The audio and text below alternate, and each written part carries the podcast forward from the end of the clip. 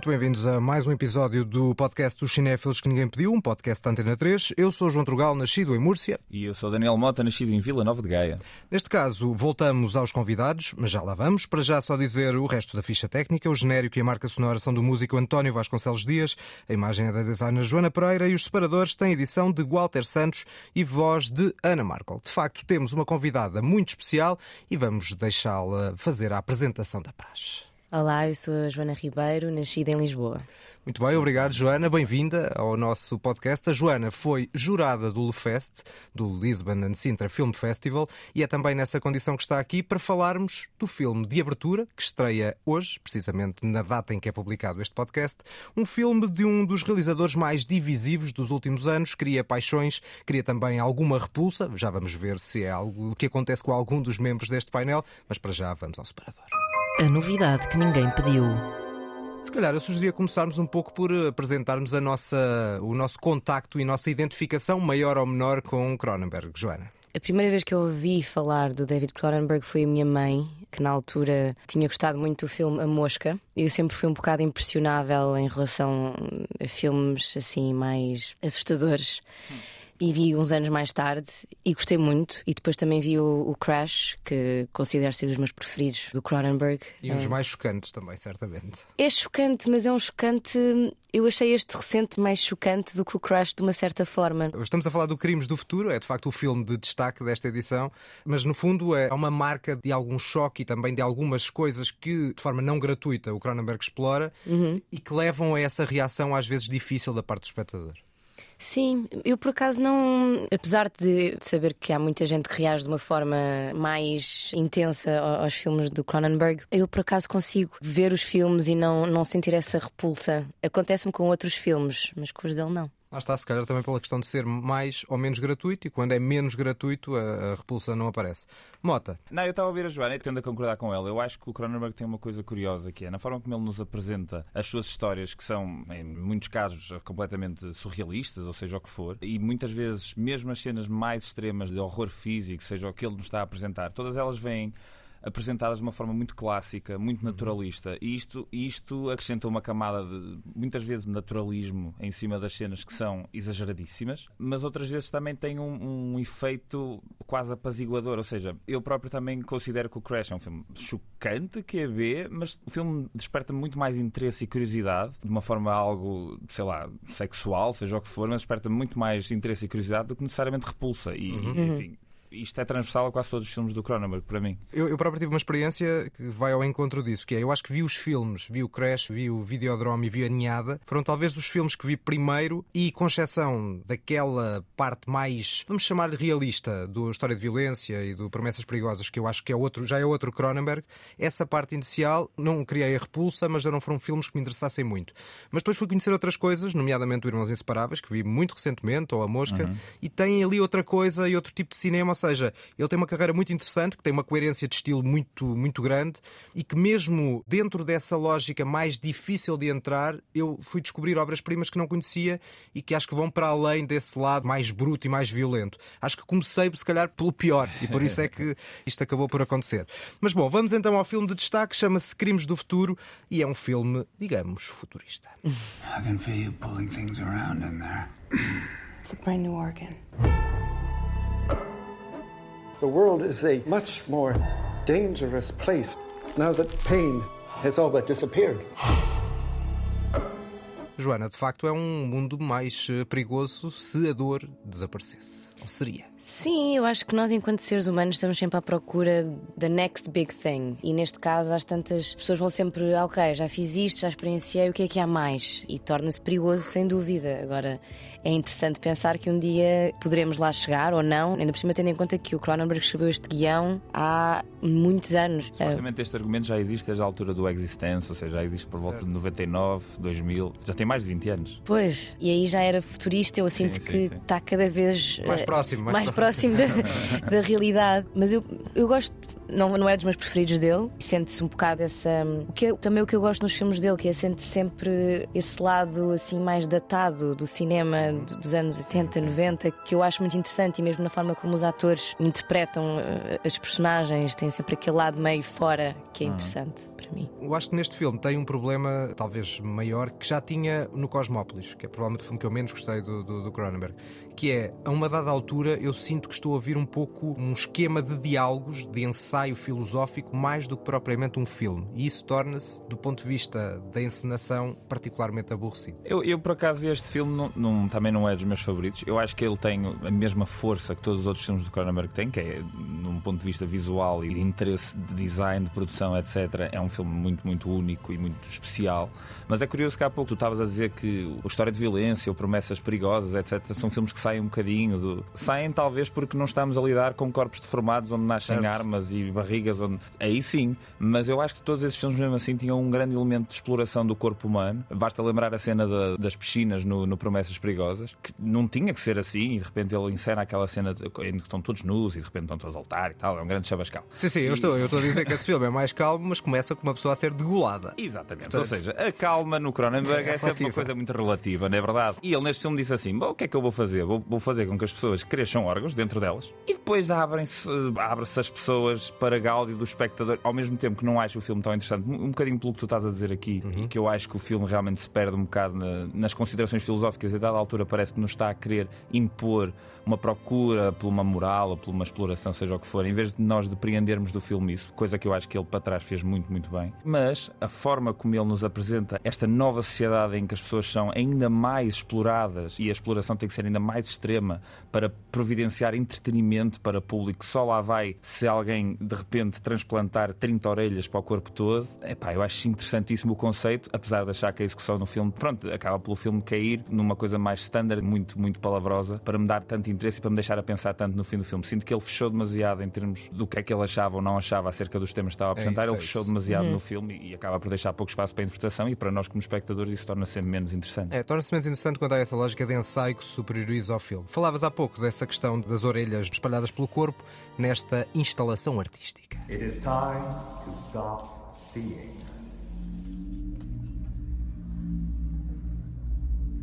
It is time to stop speaking. It is time to listen. Imaginem só que todas aquelas orelhas estavam a funcionar. O que é que o senhor ouviria? É Isso seria mais interessante. é? O que é que será que o pé ouve, né? Pois. Era um surround toda surround a volta system, todo o corpo. Exatamente.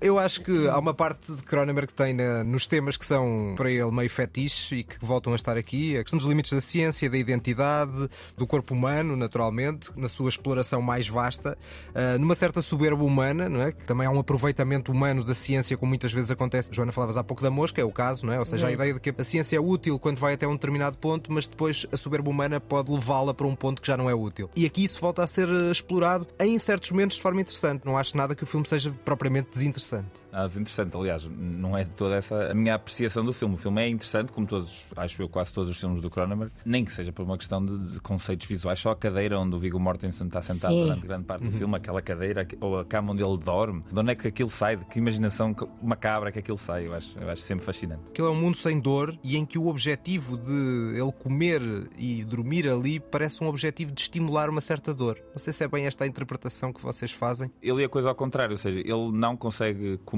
como deve ser e, e precisa daquela cadeira de ossos se calhar a questão que eu tenho com os filmes do Cronenberg é que, na sua grande maioria, acho-os muito bonitos. Ou seja, não, aquilo é macabro, que é bem, mas é um macabro com muito bom gosto. Quer dizer que tu gostas de coisas esquizoides, É possível, não digo que não, não digo que não, mas sim, mas ao mesmo tempo acho bonito. Ele tem muito bom gosto, o rapaz. Pois tem. E é engraçado porque depois a pessoa é este senhor muito simpático e muito querido. E é engraçado ver de onde é que estas ideias saem, não é? Porque às vezes uma pessoa vê os filmes dele e pensa, bem, ele deve ser.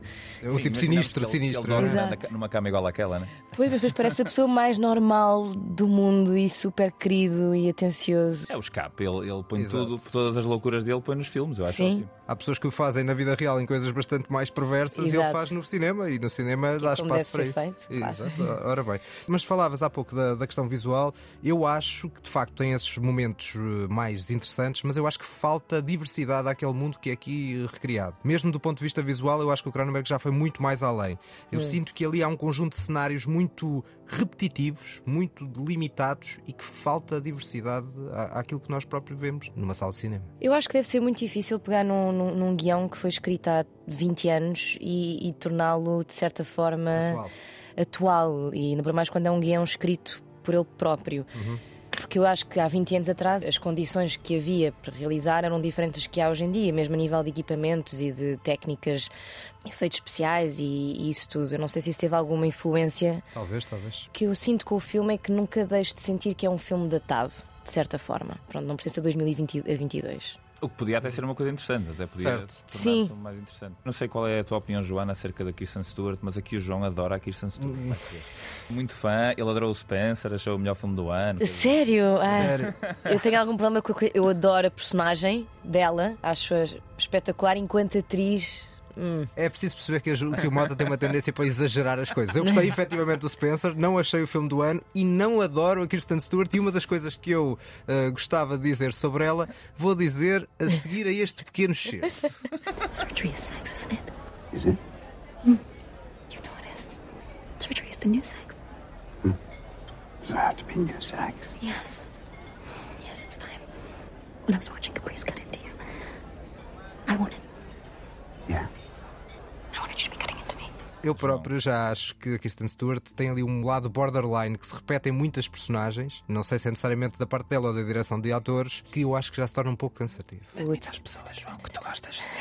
Não ser TSMR. Na tua representação, as pessoas, E este sussurro, é? baixinho. Torna-se rapidamente cansativo. Que ela de repente a falar assim connosco. E tu ficas, ai meu Deus, a rapariga não está bem. Mas o problema não é esse. Se ela fizesse isto nesta personagem, eu estava ok. O problema é que É um- repete-se é um- muito. Mas pronto, tu, tu adoraste o Spencer, estamos nisto. Mas eu próprio, na altura do Spencer, disse que não achava que a interpretação da Kristen Stewart fosse o melhor do filme. Claro. claro. Não. Não. não é. Disse, Ent- Não, eu não acho que ela seja uma atriz genial. Acho que ela tem esse, esse lado, sempre voz assim meio sussurrada e meio como se estivesse sempre com falta de ar e também o mexer no cabelo que ela tem muito, que a mim às vezes me tira um bocado do, do filme e, e deixa de estar envolvida na história. Para mim, o melhor do filme, honestamente, é o Elket Bunger. Ora, aí está. O Tu- polícia. Ah, certo, certo, certo, certo. Embora eh, os, eu acho que as interpretações principais do Viggo Mortensen e da Lei Seydoux são sempre. eh, Sim, eles são sempre espetaculares. É verdade. Embora eu acho que haja muitos filmes que a Lei Seydoux tenha feito recentemente que eu não gostei muito, mas nunca é culpa dela. Nunca é culpa dela. Depois, a colaboração com o Howard Shore, eu acho a, a banda sonora eficaz para o que estamos aqui a retratar. Eu acho que ele, entre o classicismo e o modernismo associado a este filme, do ponto de vista sonoro, não tenho nada contra. A banda sonora é ótima, mas a, a colaboração entre os dois já vem de. Sei lá, dos anos 80, pelo menos, Sim, sim, sim, não sim, sei se São muitos filmes juntos. A propósito de, de filmes para trás, há sempre aqui algumas opções dentro da lógica de repetição de alguns elementos nos filmes do Cronenberg. Temos aqui uma referência a um concurso de beleza interior. Se pensam que é a parte psicológica, esqueçam, porque não é. E isso já estava num outro filme dele, antigo, que no fundo ele acaba por voltar a esse tema. E Vamos ouvir o excerto desse filme dos anos 80. Surely you've heard of inner beauty. I've often thought there should be beauty contests for the insides of bodies. You know, best spleen, most perfectly developed kidneys. Assistido pelo Jeremy Irons, tem sempre assim uma, uma Exato. coisinha, não é? Tem sempre aquele, aquele tom Será imponente. que o, que o Cronenberg já tinha tipo, a semente desta ideia de de repente haver uma espécie de concurso de beleza de fígados? Mas agora estamos em 2022 ele disse: é uma boa altura. É agora, É uma exatamente. boa altura. É isso mesmo. Estes temas ele, ele repete-os muito e com ângulos diferentes, mas naturalmente nem sempre a imaginação será para manter tudo diferente. E neste caso é uma referência que é efetivamente copiada e que se calhar muita gente já não se lembra. Eu, por acaso, lembro-me porque vi o Irmãos Inseparáveis há pouco tempo. Se tivesse Claro. visto há bastava dois ou três anos, provavelmente já não me lembraria de que havia esta referência copiada de um filme para o outro. Ainda não falámos de umas personagens que eu acho que são personagens peculiares, muito. Lá está, eu acho que mesmo quando não gostamos muito do- do- dos filmes do Cronenberg, há ali sempre pormenores que eu acho interessantes. No caso, estou a falar de duas técnicas. Dr. Nassatir? Yes. Router and burst of lifeformware. Authorized technicians. You called us? We're here. Did I call you? A paradigm shift with your breakfast or chair. Yes, that's true, but I'm just eating now. Perfect timing. Cá está, estas duas técnicas muito peculiares que têm uma importância no filme crescente, subliminar em muitas partes, Ao mas mesmo que tempo, às vezes parece que são assim as duas personagens que se estão a divertir mais, não é? Certo, é o lado sarcástico do filme Sim, que eu sim, acho que sim. falta, falta mais, falta, Sim, sim. falta haver mais esse lado mais leve, que retire carga. Eu não percebi porque é que elas andavam a perfurar eh, as cabeças. Isso foi das coisas que eu saí do, do cinema a pensar. Será que eu perdi alguma coisa? Qual era a razão pela qual elas estavam a perfurar as cabeças? Isso tem a ver com o final que eu acho relativamente questionável no sentido de eu não percebi onde é que ele quis chegar. Ou seja, não queremos ter assim muitos spoilers e explicar coisas que as pessoas vão querer Se ver. calhar é melhor tirarmos esta Ah, parte. Não, não tem mal, não tem mal, porque não explicaste, não explicaste onde é que, onde é que vamos chegar. Exato. Exatamente. Mas eu acho que na parte final há ali uma autópsia, digamos assim, artística, que terá um objetivo qualquer e eu estou à espera de uma, de uma punchline assim bastante forte e mais perversa à volta dos limites da arte.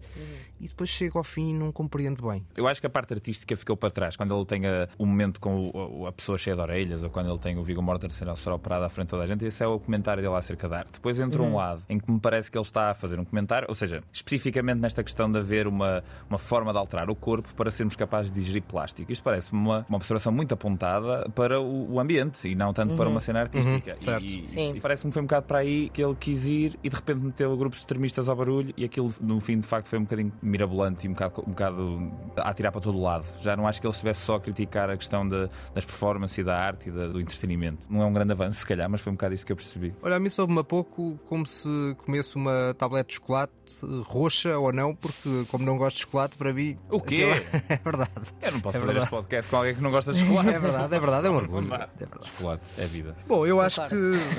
Né? Concordo com vocês e concorda grande parte do nosso auditório. Eu sei que acaso- sou uma exceção, mas uma exceção que me orgulho. Ah, sim, eu fa- acho que fazes muito bem, João. Acho que fazes muito bem e agora, a partir de agora, eu vou seguir a conversa apenas com a Joana, porque não, não, não tenho mais interesse em dialogar Mas com entre pessoas, pessoas que que não... gostam de chocolate. Por amor de Deus, quer dizer. Há a única coisa no mundo que eu acho que não devia ter discussão. Por acaso, tinha uma, uma última pergunta para a Joana. Do ponto de vista do- de uma atriz, eu olho para os filmes de Cronenberg como uma pessoa que já realizou, também penso um bocado, gente, como é que eu apresentava estas sequências a um ator? Gente, olha, aqui nesta sequência, o que tu vais fazer é o seguinte: vais estar deitada, toda nua, e vais fazer não sei o quê, e vai acontecer isto não sei quando. Ou seja, é óbvio que ao trabalhar com um Cronenberg, tu já vais predisposta, imagino eu, ou já vais a confiar na direção do, do realizador que está a trabalhar contigo. Mas pronto, gostava de perguntar um bocadinho se tens algum ponto de vista acerca do que é que como é que é receber essa- esta informação, do que é que é estar ali no papel da Leia Seydoux ou da Kristen Stewart, a ir a, àqueles sítios tão diferentes e tão inesperados. E se para ti isto era um desafio que algum dia te, te interessasse, ou se é uma área de, de representação, de performance que tu achas muito giro, mas eu não, nem me quero perto disto aqui. Eu adorava. Eu acho que é, acho que é uma abordagem interessante e acho que para um ator poder eh, fazer algo deste género seria sempre benéfico para nós. Lá está, por exemplo, eu, eu revi o Crash há pouco tempo e hum, eu gosto das interpretações. Eu, eu gosto daquele género de, de interpretação assim meio realista, meio fora, que parece que não estão ali. É quase como se cada personagem tivesse o seu próprio tempo, independentemente do tempo do outro. Era como o Mota dizia há pouco, ou seja, há ali um lado muito freak, mas há um naturalismo ao mesmo tempo. Sim, não sim. Ou seja, há as duas componentes que o Cronenberg consegue combinar, nem sempre de forma incrível. Cada personagem tem uma linguagem, cada personagem tem um mundo. E depois aqueles mundos encontram-se naquelas cenas, e há cenas que funcionam, cenas que não funcionam, mas eu acho que do ponto de vista de criação de personagem, mesmo trabalhar com um realizador como o Cronenberg, seria muito interessante. Se ele me mostrasse um guião, fosse qual fosse, eu diria que sim, só pela, pela oportunidade e pela experiência. é? Sim, claro. Então pronto, David, se nos estás a ouvir, Ó David, estou disponível. Ora, vamos então à nota para este filme Crimes do Futuro de David Cronenberg, que é o Crimes do Futuro 2, porque não sei se vocês sabem, o Cronenberg fez um filme chamado Crimes do Futuro, muito obscuro, em não sei se- 1970. em 1970, que provavelmente nenhum de nós viu. Não. Até porque me parece mais uma experiência. Ele próprio diz que os, os filmes não têm nada a ver. Não é remake, não é, não é sequela, não é Certo, nada. certo, certo. E é muito curioso porque eu vi uma das coisas acerca desse, desse primeiro filme. Ele diz que pá, a câmera TD 5mm que nós usamos fazia tanto barulho que o filme não tem diálogos, é só voz off, só narração, porque não, não dava para captar nada. Eu acho ótimo pensar que o Cronenberg veio daí para trabalhar com as maiores estrelas do mundo e para estar nos festivais todos internacionais. Eu acho esse percurso incrível. Vamos à nota, Joana, de- não sei se sabes que tens que dar uma nota de 1 a 10. Tens, se quiseres, claro. Eu acho que dou um 7. 7 em 10. Olha que bem, eu também vou para o 7. também vou para o 7, também concordo. Eu acho que vou dar um bocadinho menos. Eu senti um bocadinho aquilo que senti, por exemplo, num filme como Only Lovers Left Alive do Jim Jarmusch. Há coisas que eu gosto bastante, mas depois sai um bocadinho hum, desconsolado do filme. Por isso dou um 6 em 10. No entanto, todos achamos que é um filme interessante. Acho que até temos uma, uma posição muito consensual. E para fechar esta primeira parte, aproveitando aqui a Joana, que a Joana foi jurada do, do Lufest, fazer já aqui uma espécie de toque e foge informal, porque eu vi o filme vencedor, o Poet, e vi também um outro filme da competição que gostei bastante mais, o Leila's Brothers. Uh, e portanto, no fundo, quase lançar-te este, este desafio acerca da, da escolha e, da, e dos critérios, no fundo, para escolher. Já agora, o filme vencedor chamava-se Poet, é um filme muito mais espiritual, muito mais parado de uma lógica de cinema mota parecido com o Apichapong, que tu sabes que eu adoro, não é? Sei, sei, sei. como, já, como já falámos aqui de outras vezes, que é comparado um bocadinho a, a Tarkovsky também, mas eu acho que não tem a beleza visual dos filmes do Tarkovsky. Mas eu quase desafiava-te por esse filme iraniano, que é o Leila's Brothers, que foi um filme que eu vi e que gostei bastante. Foi muito interessante o processo de escolha, porque o Leila's Brothers foi sem dúvida o, o, filme que vimos que era mais fácil assistir. Era um ótimo storytelling, o realizador também é, é bastante bom, os atores estão ótimos todos, trata do patriarquismo, de como é que a sociedade funciona um bocadinho no, no Irão. Há umas cenas muito interessantes. Tem um casamento que o casamento é, é Nunca tinha visto tantos homens a dançar juntos. Certo, exato. Também há aquela cena de quando hum, o dinheiro começa a desvalorizar valorizar e, e, começam a falar: ah, mas isto foi um tweet. E o pai às tantas disse: o que é que é o tweet? É uma bomba. e, e à sua maneira. E aí à sua maneira. Portanto, eu achei que o filme tinha vários pontos muito interessantes e críticas bastante bem apontadas um, à, sociedade à sociedade iraniana. Dito isto, o Poet foi o primeiro filme que eu vi do festival e foi o filme que me fez pensar mais. Todos os dias pensava no Poet. Por exemplo, eu, eu lembro de sair do Lelas Brothers e pensar: por mim, este filme ganhava.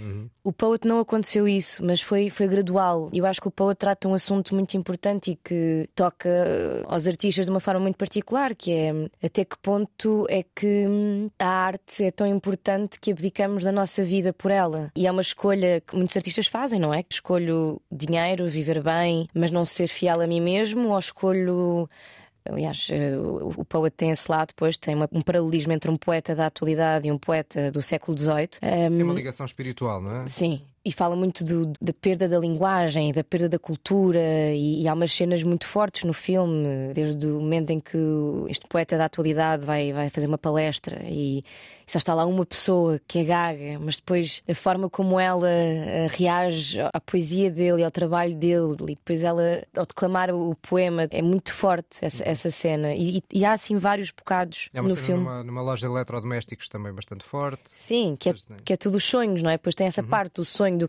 percurso que ele gostava que a sua carreira seguisse e como é que ele gostava que as pessoas reagissem ao seu trabalho e depois a realidade. E eu acho que o filme faz um ponto muito forte e faz-nos pensar na importância da arte e na importância da cultura para um país, não é? Isso é um assunto com o qual nós nos temos vindo a debater eh, muitas vezes. Portanto, acho que achámos no fundo que de todos os filmes esse seria talvez o mais importante que ganhasse, para que as pessoas fossem ver, para que pensassem no filme.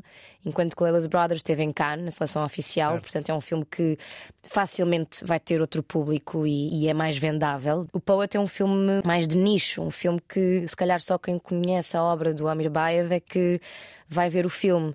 E nós dessa forma quisemos premiar o filme também por isso. Muito bem, está aqui dada a justificação para este prémio, dado a um matemático, Mota. Ele é o realizador deste filme, tem base matemática. O que, que, é que é suposto eu, eu estar a, a, pensar acerca disso? Tu vais ser realizador e vais ganhar o Lufest. É não é? Talvez não. Mas pronto, fica o desafio para ver o Poet e fica o desafio para ver o Leila's Brothers, que é um filme muito claro. interessante do meu ponto de vista sobre a sociedade Sim. iraniana e tem também, para além de outros fatores, de pormenores deliciosos, uma forma de utilizar o som, muitas vezes vezes mais percepcionado do que real, que eu achei muito interessante e muito original. Uhum. Joana, muito obrigado pela tua presença obrigado, aqui Joana. no nosso podcast. Obrigada, eu. Foi um prazer. A jurada do Le Festa, que é analisar o filme que abriu o festival e que agora já está nas salas de cinema. Posto isto, vamos para a lista.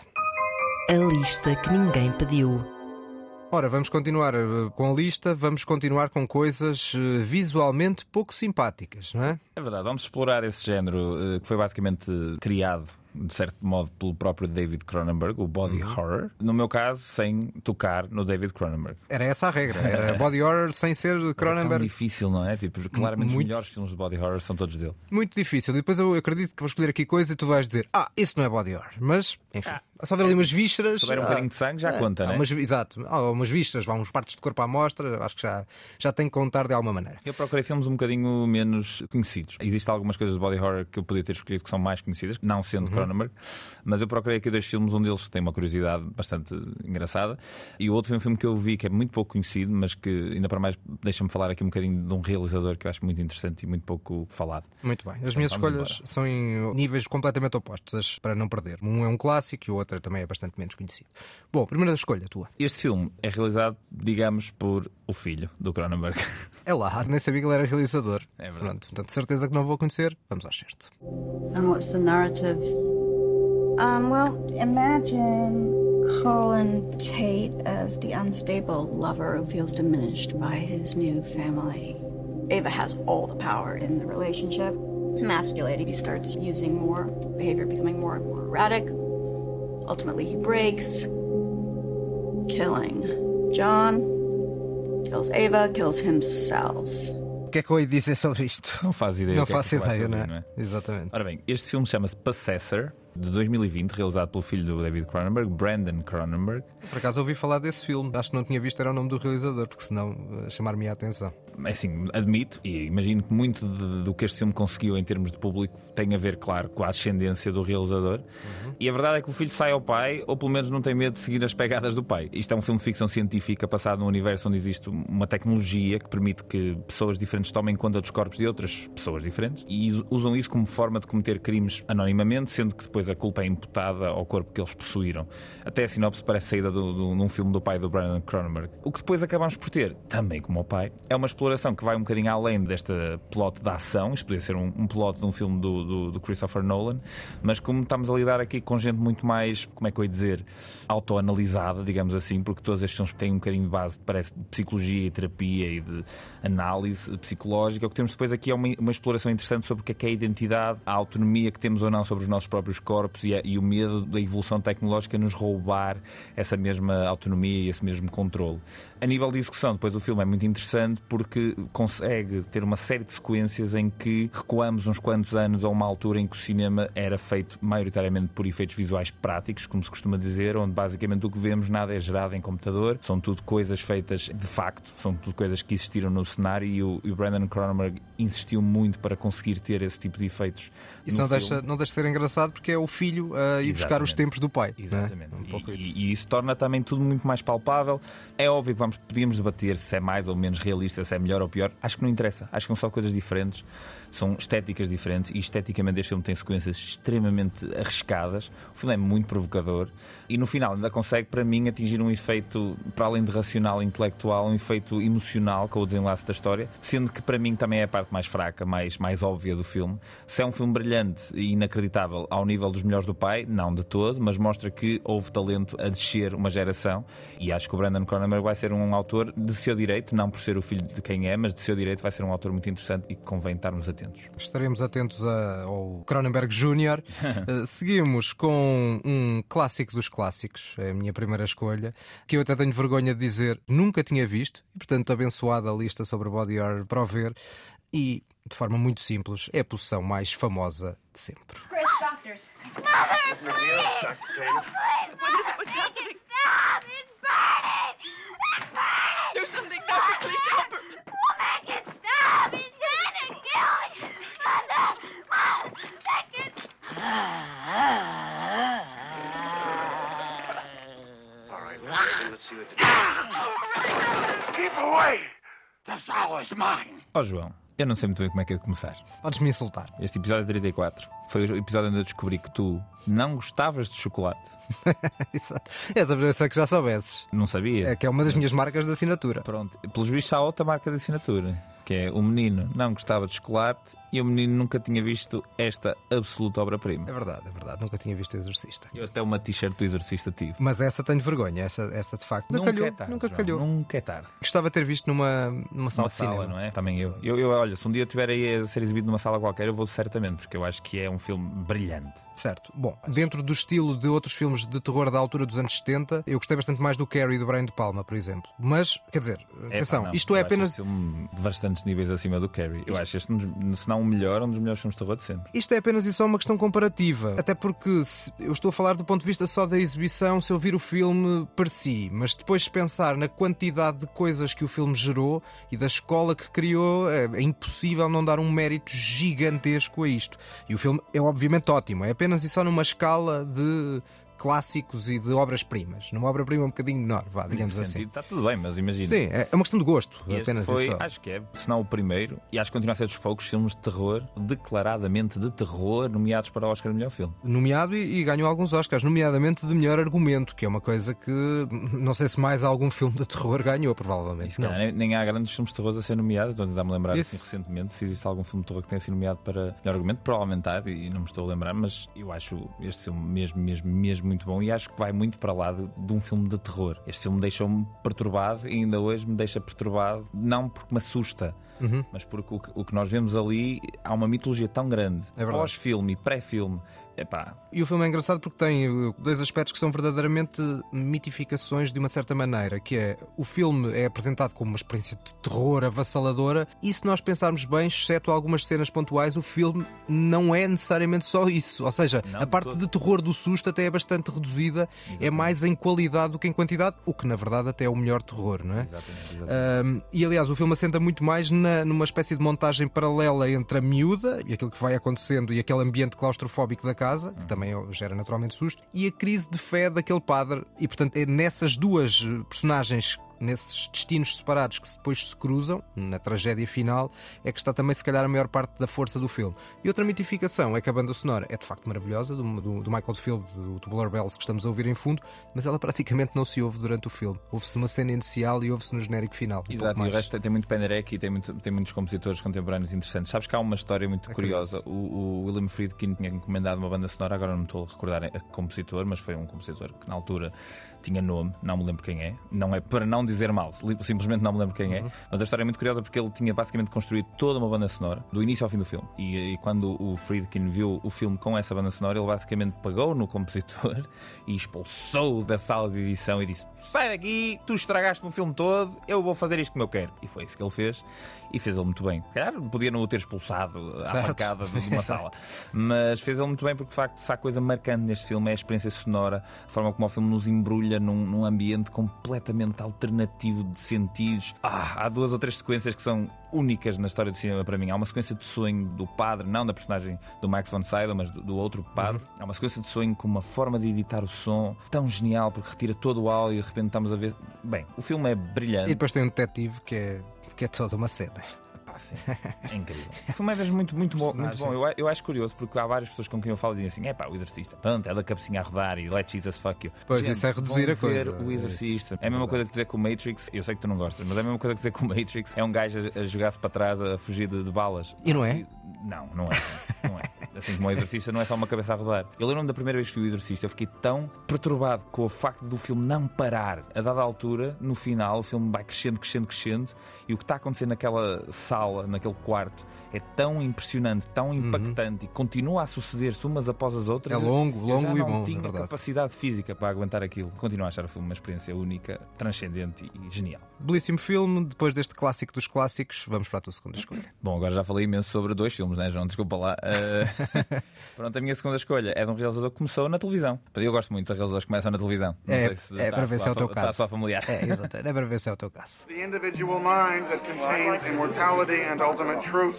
What the hell is not religious about that? You've simply replaced God with the original self. Yes, but we've localized it. At least we know where the self is. It's in our own minds. It's a form of human energy. Our atoms are six billion years old. We've got six billion years of memory in our minds.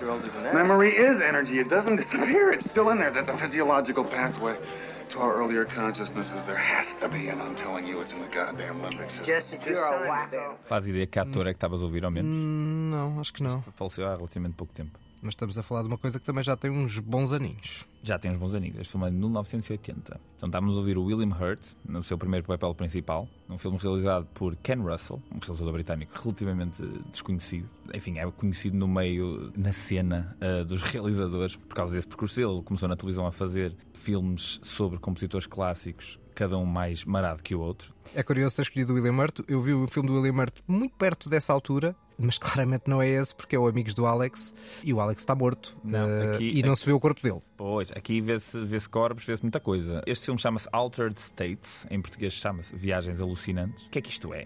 Isto é uma espécie de Dr. Jekyll e Mr. Hyde enfiados numa só personagem, que é o William Hurt. O filme é adaptado do único romance escrito pelo lendário argumentista o Paddy Chayefsky, que escreveu o Network. E aqui o William Hurt é um professor que desenvolve um método de atingir estados de consciência alterados. Drogas, basicamente estamos a falar de psicotrópicos, não é verdade? Apesar de na cabeça do Padre este livro ser sobre interrogações acerca da identidade, genética, biologia, o que é que aconteceu? O Ken Russell pegou nisto e disse: Muito agir, vou fazer uma mamadice visual que nunca ninguém viu. Então temos imagens de Cristo na cruz, cabras com sete olhos, temos tudo o que a gente quer. Nada menos seria esperar deste realizador, porque ele realmente tudo o que fez foi, foi, foi muito, muito, muito fora. Muito interessante. A dada altura, este, este filme engo- engola um bocado a própria loucura e depois dá uma volta que de repente temos eh, seres primatas eh, entrar. Bem, é ver, é um filme muito diferente da maior parte dos filmes que estamos habituados a ver. Quem é que não ficou nada feliz com este filme? O próprio Padre Chayefsky, como se pode imaginar, porque basicamente como afronta. estragou-lhe eh, a ideia toda e ele ficou: que é isto? Isto nunca na vida era, o Era que eu isto. queria dizer. Mas eu acho um filme bastante interessante e um William Hurt a dar tudo. Boa escolha na perspectiva de que é um filme bastante menos conhecido e, portanto, eh, permite a muita gente que não viu poder vê-lo. Acho que este filme que eu vou escolher para fechar estas escolhas a não perder também não é muito conhecido. É um manifesto feminista feito no início da última década. Ground rules. No touching. I learned the hard way that our friend here likes to bite. She bit you. She took an inch off my finger, swallowed it. Jesus. What are we gonna do with her? I'm gonna train her, Brian. Civilize her. Free her from herself, from her baser instincts. Tens alguma ideia do que é isto?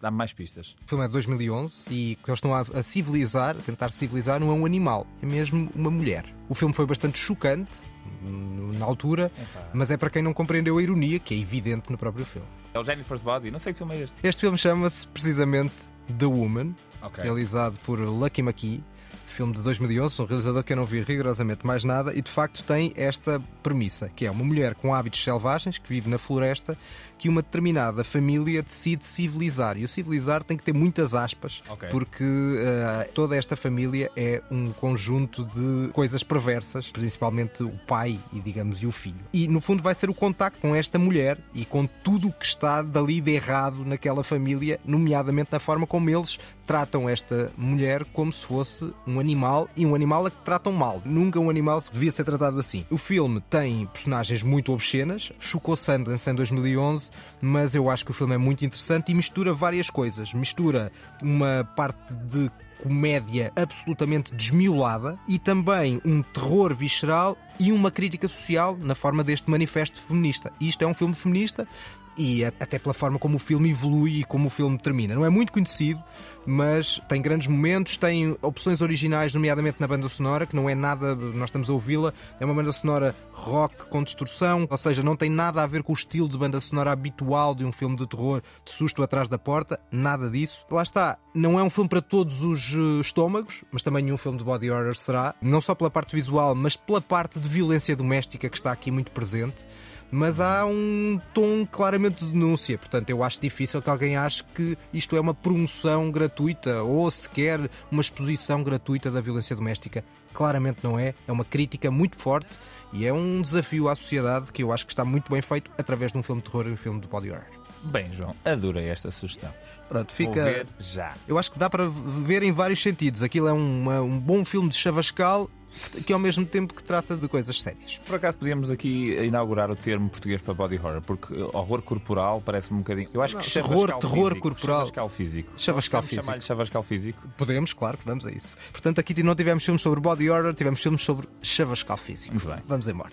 Estes foram os filmes a não perder. Vamos então agora para as escolhas menores, digamos assim. É pá, menor sim. Eu escolhi uma trilogia que eu vi. Não me apetece muito falar sobre isto. Mas enfim, vamos embora. Vamos a Na isso. verdade, todos os filmes que vi de body horror eu, eu gostei.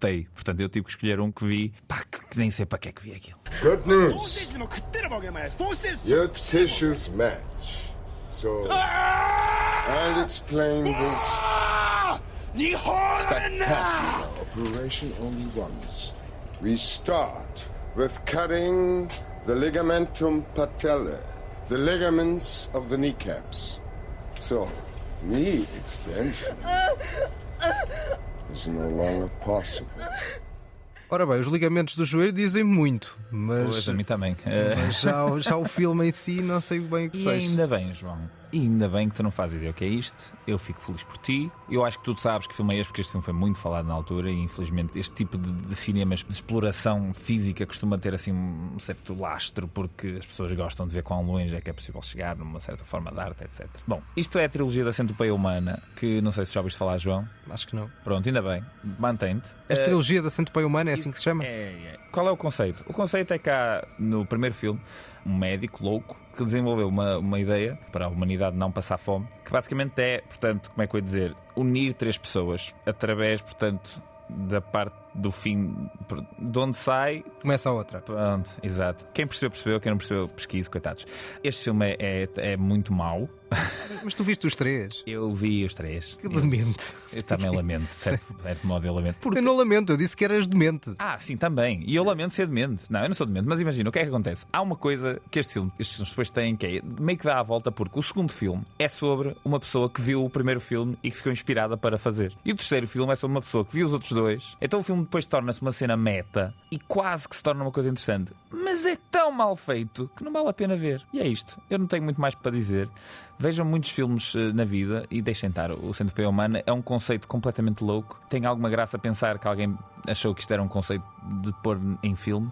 E cá estamos. Uh, Centopeia Humana, por favor, fujam. Ora, para fechar esta lista, o meu filme a não ver é um filme que nós já falámos aqui no podcast e que tu gostaste. Opa! T'as jamais parlé Hein Hein Pas juste dire oui comme tout le monde Tout le monde sait dire oui, même un piaf, il sait dire oui. Il n'y a pas besoin d'être un humain. Même mon téléphone, il sait dire oui, tiens, regarde.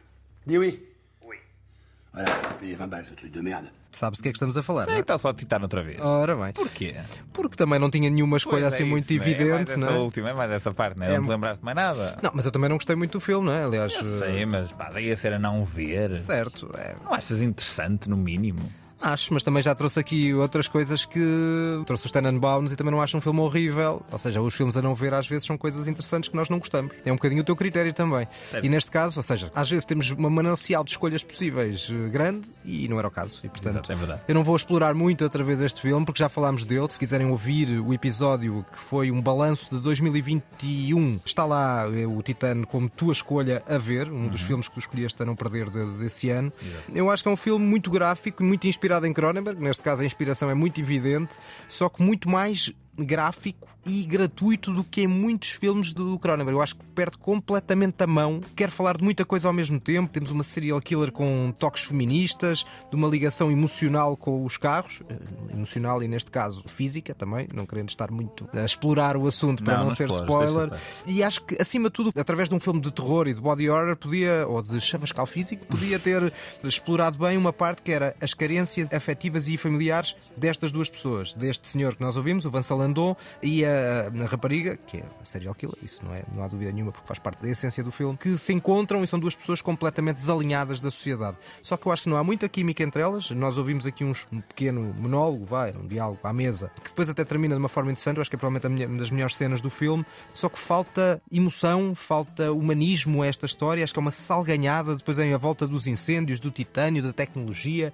Mistura muita coisa e eu acho que definitivamente não chega a lado nenhum. Mas enfim, temos opiniões diferentes. Daniel Mota gostou É muito deste filme. temos opiniões diferentes e já as debatemos. É verdade. Eh, este filme, para mim, é extremamente interessante e visualmente rico. Para João Trugal, é uma salgalhada. Bom resumo, bom resumo. E vamos, por sua vez, ao resumo desta lista. Ora bem, meus filmes a ver são Possessor, de 2020, realizado por Brandon Cronenberg, filho do David Cronenberg, e Altered State, Viagens Alucinantes, de 1980, realizado por Ken Russell. Os meus são O Exorcista, The Exorcist, de William Friedkin, de 1973, e The Woman, de Lucky McKee, de 2011. Não tem tradução em português, mas tem tradução em espanhol. Sabes como é que se chama? La Mujer. Ora, nem mais. Esta aqui era fácil. Quanto aos filmes a não ver, O meu filme a não ver são os três: A Centopeia Humana, de Human Centipede, realizados por Tom Six. Eh, O primeiro filme é de 2009. o meu é O Titano, filme que ganhou a Palma de Ouro de Cannes no ano passado, de 2021, realizado por Júlia do Cornal. E posto isto, vamos para as últimas notas. O Toca e Foge que ninguém pediu. Ora, neste Toque Foge eu tenho duas referências, tu tens só uma, portanto vou começar eu, com uma referência muito breve a outro filme do Lefest, que é o novo filme do Paul Schrader, Master Gardener. Eu acho que é uma coisa razoavelmente requentada e, e visualmente mais pobre eh, face ao último, Uhum. ao Card Counter, trocando, neste caso, um, um jogador de cartas por um jardineiro, mas continuamos com uma pessoa com um passado misterioso, à procura da redenção, como é sempre o clássico nos filmes do argumentista do Taxi Driver, aqui eh, transformado em realizador, como já foi transformado em realizador há várias décadas. Eu acho que de facto não é um grande filme, ao contrário do Card Counter com Oscar Isaac, que eu adorei. Este acho que é um filme bastante mais fraco, até por comparação, ou seja, se não tivesse visto o anterior, provavelmente teria gostado mais deste, mas isto, o contexto é, não há, não há nada a fazer. É um filme menor, ainda assim estou a recomendá-lo porque acho que chega para ser bem mais interessante do que muita coisa de outros realizadores aclamados. E a propósito do Fest, estou a falar, por exemplo, de Darren Aronofsky ou Noah Baumbach. Oh, teremos tempo, Deus. teremos tempo no futuro de falar dos filmes desses realizadores. Tu disseste que tinha uma referência, na verdade, são duas coisas enfiadas numa referência, são duas séries que eu vi esta semana, que são duas séries muito fraquinhas. Então, a primeira chama-se Inside Man. É Já comeste nova... a série toda? Já, já. É, São, são as duas pequeninas e fraquinhas, portanto, olha, nem sei. A primeira chama-se Inside Man, é um drama desenvolvido pelo Steven Moffat. Eu fui ver esta série não tanto porque o trailer me tenha chamado particular atenção, mas porque gosto do elenco. Tem o David Tennant, tem o Stanley Tucci e porque o Steven Moffat criou uma série de pastilha elástica que eu achei interessante, que era o Sherlock, e é um desastre. Tenta esticar a credibilidade dentro de, um- uma espécie de uma situação em que as personagens não têm grande saída e o que acontece é uma sequência após sequência após sequência muito pouco credível em que nós nem sequer conseguimos perceber muito bem qual é o tom que a série quer ter. Muito frágil. E outra, outra série que eu vi é igualmente frágil e as críticas são basicamente as mesmas. É uma série chamada The Patient, com o Steve Carell como ator principal. A série é desenvolvida pelas mesmas pessoas que fizeram os The- o The Americans, uma série que eu não vi, mas que já ouvi dizer muito, muito bem. Este The Patient, enfim, podíamos até, num episódio em que falámos de Cronenberg, podíamos falar desta série como uma espécie de continuação de algum interesse que o Cronenberg tem na, na psicanálise e o lado da terapia. Esta série, basicamente, o Steve Carell fica preso numa casa como analista ou como terapeuta de um serial killer que se quer curar. Se este plot já vos parece bastante esticado a nível de credibilidade, tudo o que acontece a seguir, vou-vos já dizer, ainda estica mais e mais e mais, e quando chega ao fim não há nenhuma resolução satisfatória. Série muito fraquinha, peço imensa desculpa, malta, esta semana não tenho nada para vos recomendar que acho realmente interessante. Só dizes mal, portanto, no fundo. Peço desculpa. Eu vou fechar com o movimento Me Too e um filme que estreou nas últimas semanas chamado Ela Disse, She Said. É um filme hollywoodesco, mas um hollywoodesco bem contado uh, sobre um tema muito importante, o caso Weinstein e o assédio sexual uh, na América, e no caso nos circuitos do cinema. O filme conta com um bom dude interpretadas pela Zoe Kazan e pela Carrie Mulligan, que são os jornalistas do New York Times que desenvolveram toda a investigação. Acho que tem momentos criativos, nomeadamente uma sequência de corredores, mais para percebermos o que aconteceu antes de efetivamente haver esses momentos de abuso sexual. A investigação jornalística acho que está muito bem construída. Não acho que é um filme com a subtileza de um spotlight, mas tu não gostaste do spotlight, portanto, nesse aspecto para ti vai-te dizer pouco, não é? Estás-me a tirar à vontade. A à do filme. vontade. Também não tem, obviamente, o frenesim visual e sonoro de Um Homens do Presidente, que é a grande obra-prima do- Da investigação. do- exatamente. Mas acho que é um filme que é interessante, é sóbrio, eh, tem ali um ao, um ou outro momento mais sentimentalão, que corta um bocadinho a, a- a magia e a essência jornalística da coisa, que eu acho que é o essencial do filme. Mas é um filme interessante, decente, sóbrio, eh, equilibrado sobre esta questão. Tem na forma como trabalha a própria figura do Harvey Weinstein, praticamente ele não se vê, só vimos um pouco mais do que uma silhueta, ouvimos a voz, e acima de tudo é um, é um tema muito premente e que, que mereceu ser, ser passado ao cinema. No fundo, como Hollywood a responder aos abusos A si que próprio, próprio, a responder a si próprio, exatamente, aos próprios abusos que Hollywood, que Hollywood, Hollywood faz isto umas quantas vezes. É verdade, é verdade. Só que este é um tema bastante mediático e nos últimos tempos muito, muito, muito, muito mediático.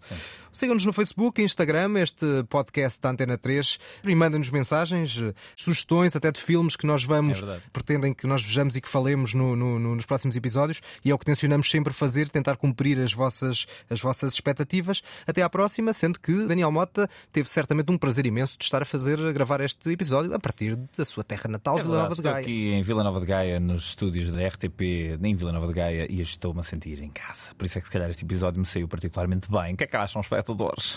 Não, estou a brincar.